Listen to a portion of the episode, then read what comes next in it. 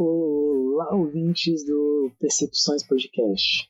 Meu nome é Valdemir e junto com a Ana a gente vai debater um pouco sobre educação profissional e tecnológica com vocês. Para quem não me conhece, e eu acho que é a maioria, meu nome é Valdemir, eu sou economista. Atualmente, junto com a Ana, a gente teve essa ideia de fazer o podcast e vai discutir um pouco sobre educação, tecnologia e nossas percepções, talvez de algumas outras pessoas que forem convidadas aqui com vocês. Eu tenho especialização em desenvolvimento regional e política pública já trabalho há algum tempo na área de projeto e estou aqui gravando esse podcast para discutir um pouco sobre isso e levar um pouco dessa visão e compartilhar conhecimento, nossos problemas e soluções com vocês. Agora eu queria que a Ana se apresentasse e falasse um pouquinho sobre ela também.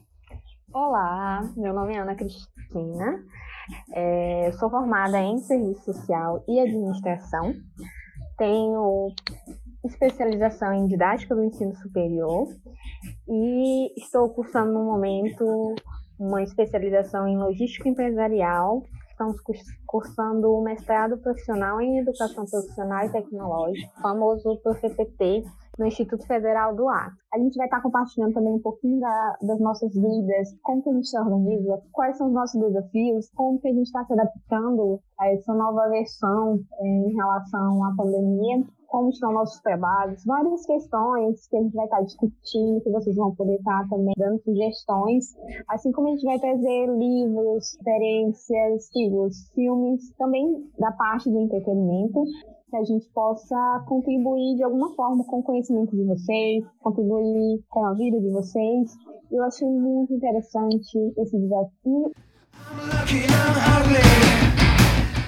O que, que eu posso falar do mestrado? No mestrado, ele é um desafio, principalmente nesse momento de pandemia, que a gente estava tendo aulas presenciais, tudo passou agora a ser através do sistema EAD.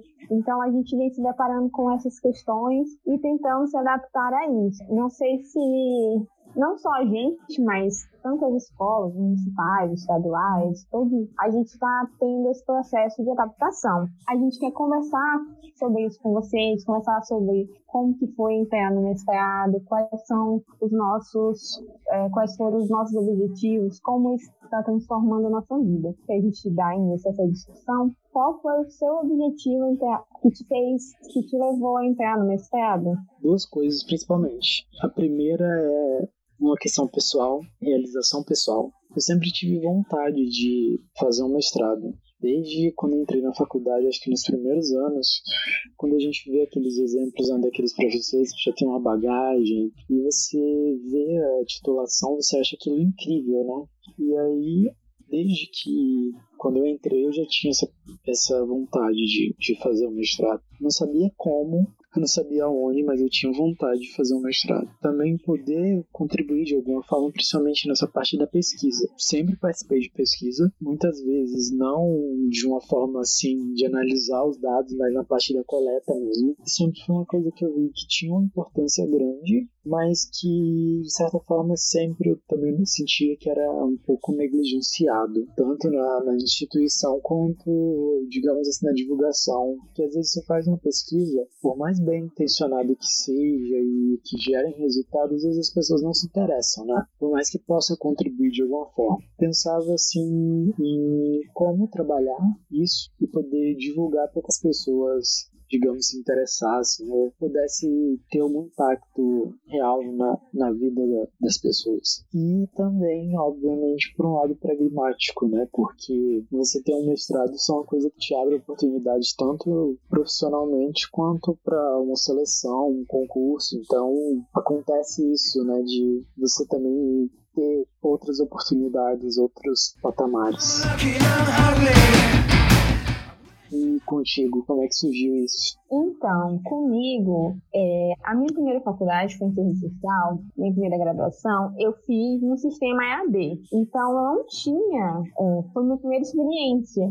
E os professores que davam aulas por serem gravadas eram professores de alto nível, mestrado, doutorado, vasta experiência, um conhecimento imenso. E eu fiquei encantada, fiquei apaixonada. Eu disse, nossa, que interessante, o professor fala de A a Z, é, ao mesmo tempo é, conhece muita coisa. E a forma como eles falavam, a forma como eles se portavam, era, era algo incrível. E eu percebi que todos eles tinham essa questão da titulação. E eu pensei, nossa, eu quero ter esse conhecimento, então eu vou buscar fazer um mestrado. E, e eu entrei nessa paixão também por conta da titulação, assim como você. Como eu precisava trabalhar, precisava passar no concurso, era um dos meus objetivos, eu falei, vou fazer o mestrado, que vai me ajudar na titulação, nas provas de título, e vai ser uma oportunidade a mais, vai ser uma vantagem a mais que eu vou ter em relação aos outros candidatos. Mas eu não tinha essa visão que você tem, essa visão tão importante que eu percebi no mestrado, que é a questão da pesquisa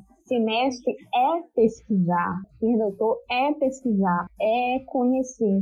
E eu não tinha esse, essa ideia, eu não tinha noção disso. Eu vim aprender isso no mestrado, primeiras disciplinas, a importância de pesquisar. A gente, quando pensa em, em pesquisa, a gente me remete logo à ideia de um laboratório, de dar cura para alguma coisa, do, do remédio para uma doença, e a gente coloca isso na cabeça e não consegue deslumbrar outros horizontes. No mestrado, consigo perceber que a pesquisa é essencial e que a educação ela é essencial também, no sentido de que sem, sem educação a gente não consegue nada. A educação é a base para o nosso desenvolvimento social, político e econômico. E para melhorar a educação, outros campos, a gente precisa pesquisar. Não só a, na área da saúde, na área, na área da segurança, mas pesquisar tudo, principalmente também na educação.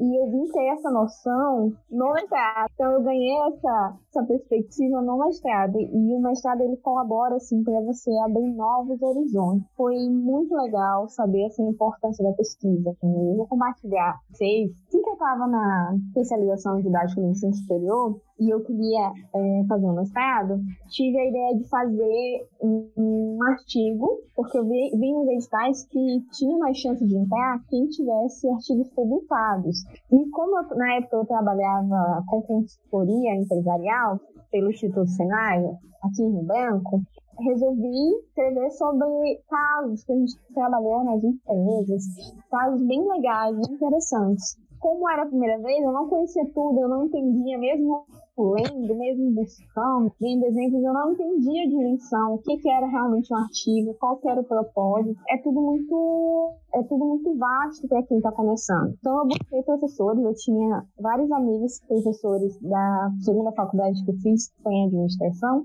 e eles não sabiam, eles não, não conseguiam me ensinar ou me ajudar em relação à pesquisa.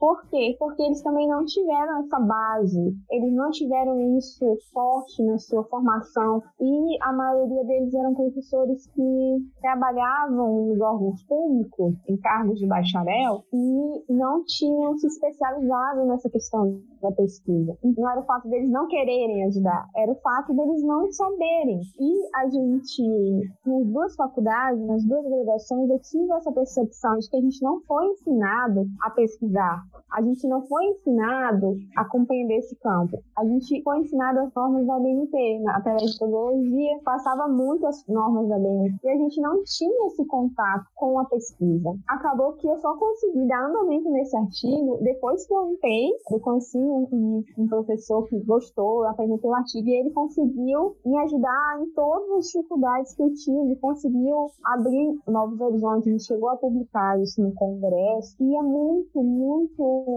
interessante como a pesquisa ela não é, não vem ensinado isso mesmo na graduação. Uma experiência que eu tive no Instituto Federal do Acre, quando eu iniciei a pós em logística empresarial, a nossa atual coordenadora, Josina, do curso de mestrado, ela no, chegou para dar disciplina no curso de logística empresarial e chegou para a gente e falou a seguinte frase: Olha, eu não vou ensinar para vocês aqui as normas da BNT, eu vou ensinar vocês o caminho para se pesquisar. Aquilo me marcou muito, porque ela disse que as normas da BNT é, variam, elas mudam, não tão rapidamente, mas elas mudam com o tempo. E assim, você pode abrir o arquivo, ir lá e formatar e colocar nas regras, nas normas da BNT. Mas pesquisar, ele é um processo contínuo, ele é um processo de construção, existem caminhos, técnicas, é tudo muito mais amplo. E eu fiquei apaixonada, eu falei, nossa, eu estou no lugar certo, é aqui que eu quero estar. Porque eu entendi o que, que era pesquisa. E, e me encantei por esse universo. E o mestrado ele trouxe isso ainda mais forte quando eu fui para o mestrado, é, numa oportunidade maior, e eu compreendi esse significado que você já trouxe é, você já sabia um pouco, eu não tinha essa noção do que era pesquisar. Então foi algo muito novo para mim que eu ainda estamos aprendendo né, nesse processo de elaboração da dissertação. Que eu noto que a pesquisa ela é sempre de certa forma negligenciada porque ela não é muito difundida e a gente não tem essa cultura de pesquisa. Quando a gente fala em pesquisa, a gente já foi isso que você falou, você sempre tem uma visão muito restrita, né? Você não pensa é, que um professor é pesquisador, você não vê isso sendo divulgado, por exemplo, no ensino médio, você não vê isso diariamente também, a importância disso às vezes nas próprias mídias, e você com a pesquisa você vai poder executar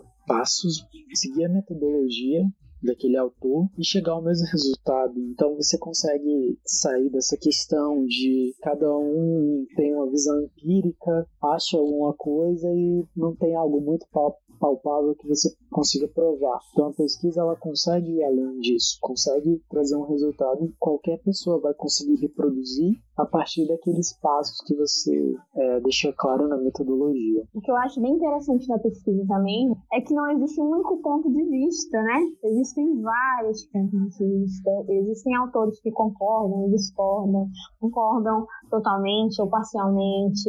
Existe o lado A, o lado B, o lado C, é, é realmente uma construção, é um diálogo. Dentro dessa, dessa pesquisa, a gente vai tentando encontrar o melhor caminho, tentando encontrar uma, a, a melhor solução para um determinado objetivo. É muito rico. Eu acho a pesquisa muito democrática nesse sentido, de discutir, de conversar, de não ter um único ponto de vista, de não ter uma única só visão. Né? A gente, quando ensina, mesmo na graduação, eu aprendi, a gente entende que existe uma só visão, aquela que o professor está passando e você tem que aprender aquela visão. Quando a gente chega no mestrado, através da pesquisa, a gente vê que não, que a gente pode Thank you. Concordar e discordar ao mesmo tempo e pode inovar em, em, relação a novas ideias, novas, novas tecnologias, novas formas de ensinar, de aprender, de viver. A pesquisa é muito rica nesse âmbito também. Sim, falando nisso da, da pesquisa, nesse âmbito, teve alguma coisa assim que mudar alguma coisa pré-estabelecida? Sim, nesse em si, através da pesquisa, ele abriu novos caminhos no sentido de que antes eu olhava só, é como se fosse uma janelinha. Percebi que existem inúmeras janelas e que eu posso abrir todas elas e posso experimentar de tudo um pouco e ver aquilo que, particularmente falando, aquilo que eu mais gosto, aquilo que eu mais me identifico, refletir sobre isso. Às vezes a gente, na graduação, na, na minha própria formação, a gente não tem essa ideia de que existem outras formas, que discordar muitas vezes é bom, isso enriquece a nossa vida, o nosso conhecimento. Eu sinto assim que antes do mestrado eu tava naquela caverna, sabe a caverna de Platão? Caverna? Eu, a impressão que eu tenho é que eu tava lá, naquela caverninha, e de repente eu saí e tudo era novo e tudo era diferente eu estou começando a, a, analisar, a pensar criticamente, a olhar um copo e dizer, nossa, isso é só um copo, isso só serve para isso? Qual que é o objetivo? e a gente criar através disso e a pesquisa dentro do mestrado, o mestrado em si ele traz isso, sabe? Essa ampliação de novos horizontes. E era justamente sobre isso que eu queria falar para você é, falar com você. Eu quero saber o que te levou, o que mudou para você, o que, que é, o que significa o mestrado. Você consegue resumir isso em uma palavra? É desembaraçar, sabe? Quando você tem uma visão, tem aquela visão, ela tá com problema, mas você tá assim a vida inteira, tá tão acostumado que acha aquilo normal. E aí quando começou o mestrado, parece que foi ao contrário. Parece que é, desembaraçou tudo. É como se fosse tudo fosse novo. Eu estivesse aprendendo agora do zero. E foi isso que eu senti.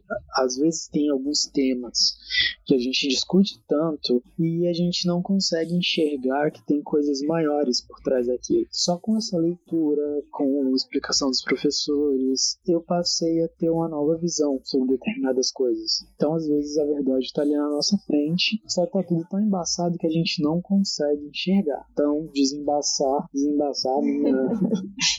certas concepções, certos conceitos é, foi o que aconteceu. E e para você, qual palavra seria? Particularmente, enquanto pessoa, está sendo superação. Por que superação? Eu já sabia que o mestrado era difícil.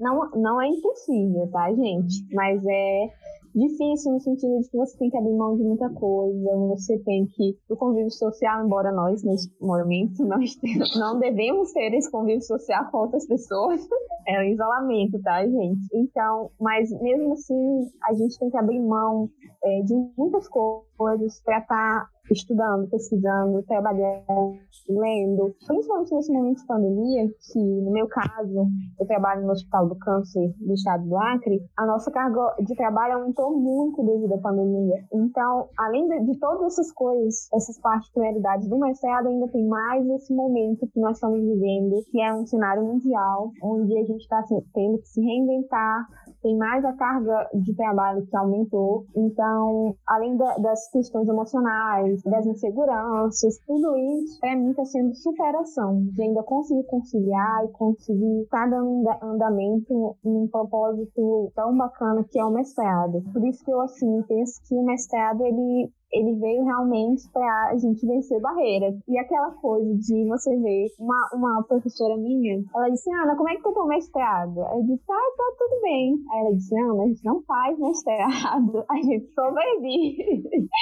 E a gente está sobrevivendo, no sentido que são muitas coisas, mas no final a gente vai conseguir. É, né, amigo? Que a gente vai conseguir. Bom.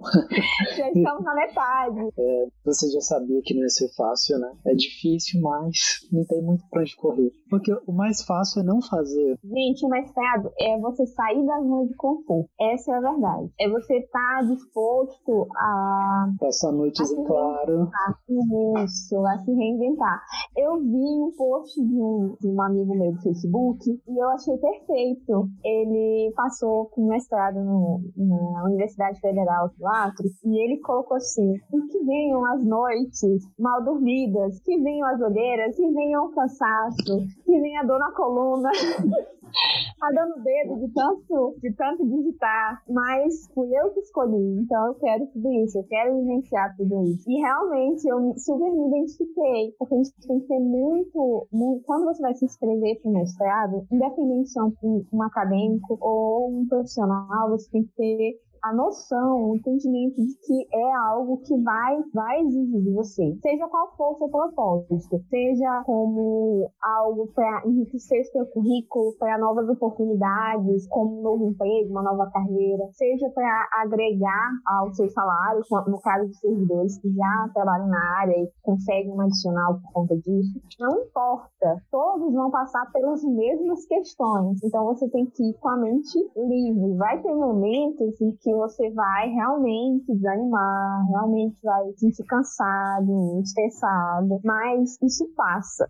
Tem que passar. Você precisa entender que são fases. E a gente espera dar um tempinho, faz uma outra coisa. Esses, esse momento de ócio também, durante o mestrado, não são muitos, assim, muitas horas, mas você precisa também para você se recuperar, conseguir voltar com todo o gás. Mas é algo assim, a gente está na metade do, A gente está na metade dessa experiência, estamos aí com quase um ano. Mas a gente já venceu tanta coisa e a gente se sente motivado ainda, a gente está feliz, a gente está na metade do caminho. nós não trabalhamos na área da educação, nós não temos experiências lecionando. Eu, pelo menos, não tenho nenhuma. Mas é uma área que eu amo muito, gosto muito. Eu acho que é uma área que a gente tem que buscar conhecer, entender, mesmo que você não deseje atuar, mas é uma área que ergue todas as outras. Em educação a gente não consegue chegar a lugar nenhum. Eu achei desde o início, quando eu fiz a especialização em didática, eu entendi que para buscar atuar nessa área, a gente precisa conhecer, realmente precisa se dedicar, necessita buscar esse conhecimento para realmente, se for exercer, conseguir fazer isso com qualidade, ser capacitado para. Principalmente porque nós não temos nenhuma base de licenciatura em pedagogia. Infelizmente certo, mas querendo ou não, eu acho que também tem um processo interessante até pelo próprio mestrado. Como professores, eles não são necessariamente da área de educação, você também nota que você consegue aprender muito com isso, porque tem pessoas que são bacharéis em geografia, pessoas de educação física, sociologia, biologia, então você consegue também ter essa parte de enriquecer com outros conhecimentos, porque não adianta nada também ser da área, mas que está ali fazendo o trabalho de forma mecânica, porque a própria teoria educacional, o professor está satisfeito ali em passar esse conteúdo e também saber como utilizar. Se, se ele não tiver uma boa didática, de nada adianta, né? Você pode ter a formação, ter mestrado, doutorado e infelizmente não conseguir passar, que isso acaba acontecendo até bastante. É, essa é a importância da gente buscar se capacitar, buscar as técnicas, buscar entender o que, que é o processo realmente educativo, esse processo processo de ensino-aprendizagem. É, a minha visão, eu só tinha a visão de aluna. Então, para mim foi algo novo entender essas teorias que baseiam, para entender esse universo, como fazer uma boa aula, de como ensinar. Tudo isso é muito novo para mim e muito bacana. A gente pensa que o professor chega e só passar slide. E assim, isso me incomodava muito na graduação. Muito. Olha, eu fiz administração influenciada pelo meu esposo, que na época era meu amigo. Ele falou, Ana, eu precisava muito trabalhar. E ele disse, Ana, faz administração que rapidinho você consegue um estágio. E realmente meu esposo fez a, graduação em administração. E antes dele, um amigo fez. E eu fiz em terceiro. Durante esse, esse período aí de intervalo de anos, a gente, eu mostrava um slide e era a mesma coisa do amigo do meu esposo há dois anos, três anos atrás. Então, assim, tinha uma atualização, uma preocupação, era tudo muito mecânico. Como foi também no meu ensino básico. Isso sempre me revoltou muito, muito. Eu achava que a gente tinha que conversar, a gente tinha que debater, a gente tinha que entender feito de uma outra forma, de uma forma mais prática, naquilo que eu ia vivenciar na minha vida profissional. Eu acabava tudo ficando muito na teoria. Foi uma das coisas que, inclusive, eu vou abordar na minha dissertação, através da ABT, que é uma metodologia ativa. Eu percebi que existem outras formas de fazer isso. E aquilo que me incomodava, posso mudar essa realidade com o meu trabalho, com a minha dissertação, com o meu projeto de pesquisa. Uma coisa bem legal é o fato do mestrado profissional, que é a categoria que a gente está fazendo, pessoal, ele trazer como objetivo é, o produto, traz a dissertação, mas traz um produto educacional, que pode ser um guia, pode ser tutorial, curso, pode ser inúmeras coisas, assim. O bacana disso é que a tua dissertação ela não vai ficar lá 200 páginas e ninguém lê. Você pode trazer algo a contribuir através desses, desses produtos educacionais. Um dia o professor, olha, eu quero mudar a minha forma de ensinar, mas eu não sei como aplicar a ABT, que é uma metodologia ativa. Ele pode olhar naquele seu guia e ver, e ver exemplos de como aplicar, ver na prática. Isso é muito legal. É algo feito para as pessoas, para melhorar o trabalho. O mestrado profissional, ele traz isso, você que trabalha em determinada área, você pode trazer problemas que você vê no seu dia a dia e buscar soluções para esses problemas, para essas questões. Quem trabalha, e no caso também de quem não trabalha, porque tivemos vivências que a gente não achava muito legal que a gente queria mudar. Então, isso é muito interessante. Eu acho um diferencial muito bacana. O mestrado que a gente faz parte, metade das vagas são para a comunidade, ou seja, pessoas que não são da instituição, e a outra metade são para pessoas da instituição. Então, por exemplo, no nosso caso, a gente notou que a gente não tinha esse conhecimento dos problemas que existiam. Então, assim, foi um desafio muito grande procurar entender esse contexto e que a gente poderia contribuir e também qual problema poderia, digamos, destacar para tentar resolver e fazer uma pesquisa em cima disso. E também porque para a gente foi uma coisa totalmente nova. Eu não sei a Ana, mas no meu caso eu nem sabia o que era um mestrado profissional. E a gente tem muito, muitos preconceitos né, em relação à educação. Quando a educação é presencial, a educação é distância. Quando é um mestrado acadêmico ou um mestrado profissional. Tinha muito essa dúvida se ia, teria pesquisa, se não teria. E hoje eu vejo que é uma coisa muito clara. Não só tem pesquisa, como também tem essa questão do produto. Então, assim, são coisas que são novas, para mim são muito novas, mas também eu acho interessante porque pode aproximar as pessoas e construir um produto muito mais, digamos, muito mais abrangente, que não seja uma coisa tão acadêmica e distante da realidade das pessoas. É muito importante, pelo menos para mim, que seja criada alguma coisa que as pessoas possam de fato usar, a sociedade, que não precise ser uma pessoa, digamos, com a graduação, pós-graduação, que possa ter acesso àquele produto, contribuir de forma efetiva para a vida das pessoas. Essa praticidade, né, eu acho muito bacana. Você já trazer algo que tem a realidade, já intervir na realidade, tem esse diferencial, que ele não também não sabia, meu amigo. Mais uma vez estamos juntos. Eu não sabia, gente, quando a gente fala assim, mestrado, eu vou fazer um mestrado, a gente decide, o que é a primeira coisa que a gente faz? A gente começa a pesquisar, pesquisar mestrado, pesquisar mestrado, quais são os mestrados que tem. Por exemplo, eu pesquisei muito na área do serviço social, que é a área que eu, atualmente estou trabalhando, e eu percebi que só tinham em outros estados longe do ar. Na administração, a mesma coisa. E quando eu vi, como eu gosto de área da educação, eu vi o professor PP, ele é muito bacana. Ele tem é um mestrado até recente, a gente é a segunda turma. Ele é a nível nacional. Você pode procurar no Google, colocar mestrado profissional em educação profissional e tecnológica, ou somente por PTT, que é a sigla. E você vai ver que ele é um mestrado nacional. Ele acontece na mesma data que é aplicada a prova, acontece em todos os estados do Brasil. Ele é muito rico em relação à diversidade. Ele proporciona atender as demandas dos institutos federais, ele dispõe vagas para os servidores do instituto, mas também dispõe vaga para a comunidade externa. Então, quando você vai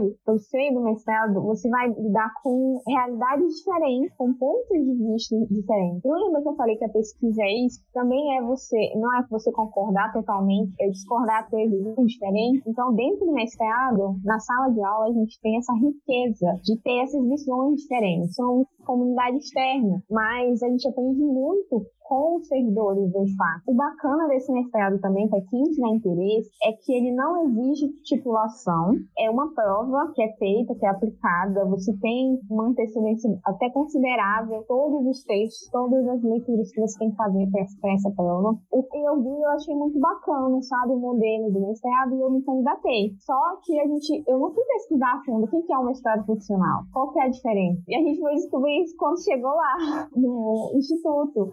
Isso não, não fez a gente desistir. Mas dá uma assustada, assim, né? Oi, onde é que eu tô mesmo? O que, que eu fiz? E isso é interessante, tá, gente? É importante que vocês é, pesquisem, se aprofundem, porque, por exemplo, o nosso mestrado, ele tem foco no ensino básico, é, profissional e tecnológico. Então, a gente não consegue desenvolver pesquisas para o ensino superior. Essa foi uma dificuldade que eu tive, porque eu fiz a especialização em didática no ensino superior. Meu foco era trabalhar com o ensino superior. E quando chegou no PCPT, tinha que trabalhar com ensino básico. Então, isso foi uma nova adaptação fazer, compreender esse cenário. Eu já estava estudando muito, fiz um artigo sobre todo o ensino superior, então eu tive que me adaptar, aderir novos, novos materiais, novos conhecimentos em relação ao ensino básico. Isso foi rico para mim, porque agora eu tenho duas versões, assim, tenho duas visões, é, de dois contextos diferentes. Mas isso é interessante para você que vai se candidatar já estar tá por dentro dessas informações. Tem duas coisas interessantes nela.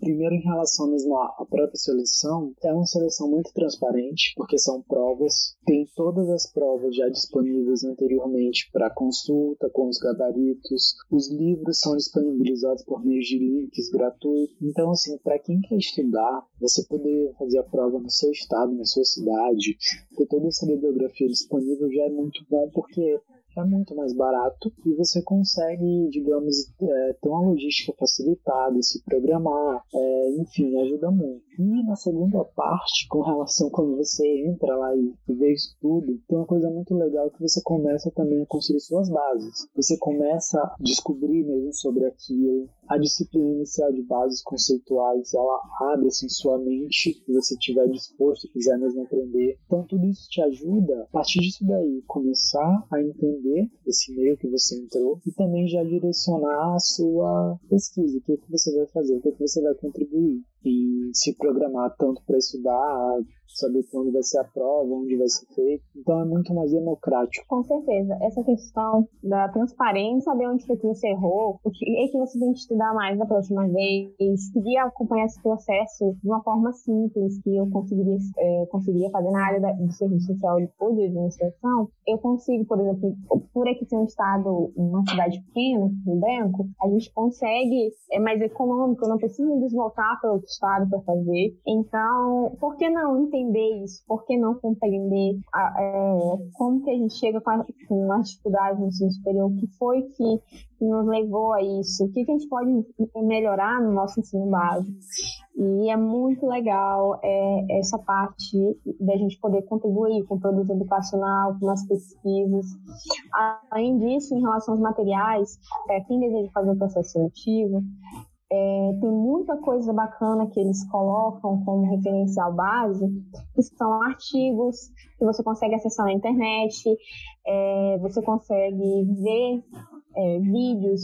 Tem uma plataforma que eu acessei, por exemplo, a gente que não é da educação, não tem uma base pedagógica, a gente tem muita dificuldade com alguns termos. Eu tive muita dificuldade com vários termos. E eu acessei a plataforma no YouTube do Bora Aprender, que é um canal do YouTube, que me ajudou muito, muito esse processo do Bora Aprender. Sim, eu também pesquisei. Eu acho que ali tem uma base muito rica, né, para como estudar, entender o, o que é esse mestrado. Então, assim, é muito interessante quando você tem tantas ferramentas gratuitas, né? Você acaba sendo de fato o centro da decisão, né? É você mesmo correr atrás para conseguir estudar e passar na seleção, né? Isso mesmo. E assim, gente, outra coisa bacana é que quando você entra para o mestrado, a maioria dos mestrados acadêmicos, eles solicitam um pré-projeto de pesquisa antes de você é, que vale como, como parte do processo avaliativo para você conseguir a vaga. No mestrado profissional do PCPP, a gente não precisa dispor dessa, desse projeto de pesquisa. A gente constrói o projeto de pesquisa junto com os nossos orientadores. A gente, no nosso caso, nós tivemos um memorial é, a gente expôs nossas ideias, nossas trajetórias. A gente aprende muito que o nosso contexto, a nossa vida, ela influencia muito naquilo que a gente deseja. Nossa trajetória, aquilo que nos impulsionou a chegar no mestrado e o que a gente desejava trabalhar. Foi muito bacana. E diante disso, a gente foi escolhido pelos nossos orientadores. E a gente foi construindo a ideia de cada projeto de pesquisa, de pesquisa. Por exemplo, agora a gente está na fase de qualificação e nessa fase, a gente, antes de chegar nela, a gente começou com a ideia A, passou para B. Então, assim, a gente realmente vai construindo junto com o nosso orientador. E isso é muito bacana. Você já não tem que se preocupar, como um mestrado acadêmico, de ter uma ideia, de escolher já o orientador, de indicar um orientador. Você não precisa fazer isso. Você vai construir isso dentro do mestrado quando você já tiver passado ter conseguido a vaga. Você vai construir isso no processo do mestrado. E, assim, uma das coisas que eu vi muito, eu vejo o Instituto Federal do Acre está fazendo é isso. É construir junto. A gente não vem com a ideia é, por mais que a gente até venha com a ideia fixa, eu quero trabalhar com isso, isso, isso, a gente vê que tudo é construído que gente, existem vários caminhos e que às vezes o que a gente achava que era o mais certo, ele não é tão certo assim. E isso é dialogado, é discutido e eu achei muito bacana. Para quem se interessar, nós temos um e-mail que excepçõespodcast.gmail.com sem o cedilha e o tio. Se você se interessar, esse é o nosso e-mail, excepçõespodcast.gmail.com e vamos para as sugestões? Tem alguma coisa pra gente, Ana? Tenho sim. É, eu vou, vou indicar dois livros, tá, gente? Como a nossa ideia é falar sobre as nossas vivências na educação, no mestrado, mas também na vida pessoal, foi esse momento de pandemia, esse momento também do mestrado que a gente tá na correria e tá cansado e sobrecarregado, com o psicológico um pouco abalado em relação a essas mudanças, eu trouxe o livro A Sutil Arte de Ligar o Foda-se. Não estranho, tá, gente? uma estratégia inusitada para uma vida melhor. Esse livro é muito bacana. Ele ensina que a gente deve, algumas coisas a gente realmente deve ligar o botãozinho do foda-se não, não se importar, não dar tanta, tanta importância para coisas simples do seu dia a dia, coisas que não vão te ajudar a seguir em frente. E também eles mostram que alguns desafios, alguns problemas, eles servem para a gente crescer, para a gente amadurecer, e que a vida é isso, gente. A vida é feita de questões, de problemas. O importante é como a gente, a gente se manifesta em relação a isso. E o outro livro, que é de Augusto Cury, ele é o Código da Inteligência e Excelência Emocional. Isso a gente precisa ter muito, gente, que é a inteligência emocional, saber lidar com essas questões com esses problemas, saber é, direcionar os nossos, os nossos pensamentos para realmente atingir nossos objetivos. E esse livro é muito rico, ele pode ajudar você. Em relação, eu gosto muito de, de filmes, tá, gente? Então eu tenho uma série de filmes que eu, que eu sempre assisto. E eu vou indicar, vou indicar dois para vocês que eu acho assisti recentemente e, e gostei muito. É, um deles é o Parasita, que foi é, ganhou vários Oscars. Ele traz alguns questionamentos, algumas avaliações dos nossos posicionamentos também no dia a dia bem interessantes para a gente refletir. A mesma coisa se baseia em outro filme que eu vou indicar, que é O Poço. O Poço ele traz uma visão bem interessante das desigualdades que a gente vive e dos nossos posicionamentos em relação a essas desigualdades e traz uma discussão do que, que a gente pode fazer para melhorar e também um pouquinho de esperança, sabe? A gente assistindo esses filmes, aí inicialmente a gente perde um pouquinho, nossa, é tudo muito ruim, as pessoas não são boas. Mas o filme também traz essa, essa esperança, principalmente de mudanças. E se você pretende fazer um mestrado, se você esse é um objetivo seu, você tem que estar disposto a mudar também. Então, como dica, eu trago esse, esses dois livros e esses dois filmes. No meu caso, eu vou deixar aqui é, um livro que a minha orientadora me passou, isso é para aquelas pessoas que quiserem iniciar mesmo já na pesquisa e entender um pouco mais. São três autoras: Heloísa Simansky, Laurinda Ramalho de Almeida e Regina Célia Almeida Rego Brandini. O nome do livro é A Entrevista na Pesquisa em Educação, a Prática Reflexiva. Além disso, eu também vou deixar como sugestão um podcast, que ele é o Anticast. Ele é um podcast bem grande, provavelmente muita gente já deve conhecer, mas ele sempre aborda temas da sociedade e faz discussões sobre isso e é bem interessante. Eu acho bacana porque são visões mais profundas e você consegue sempre extrair, às vezes, de alguma coisa cotidiana ou de alguma área de entretenimento ou notícia, algo sobre aquilo que você vai ter novas visões e aprender um pouco até como relacionar em outras áreas. Ah, e sobre o livro, eu acho um livro muito interessante porque ele parte de uma premissa completamente contrária à maioria, que é sempre achar que tudo é positivo, que a gente sempre tem que ver só o lado bom das coisas e ele traz essa visão que acontece muita coisa ruim e no final isso pode ser positivo, com frustração, com erro, com decepção, muita coisa que você vai fazer não vai dar certo e você precisa ir em frente. Tem por que continuar querendo que tudo dê certo sempre, que tudo seja perfeito, porque não é. E é isso, gente. Se vocês quiserem mandar sugestões para os e-mails, A gente vai estar acompanhando. Eu espero que a gente consiga contribuir de alguma forma o conhecimento de vocês, que nesse momento de pandemia a gente consiga se conectar ainda mais através desse meio, que o podcast é uma coisa muito bacana, que eu estou aderindo agora. Então, muito obrigada e que a gente possa se ver por aqui mais vezes. É isso aí, gente. Muito obrigado também. Esse é o nosso primeiro episódio, a nossa introdução. Eu espero que venham outros episódios, a gente consiga manter uma rotina para vocês de gravação. Tchau, tchau. Obrigada. Beijo.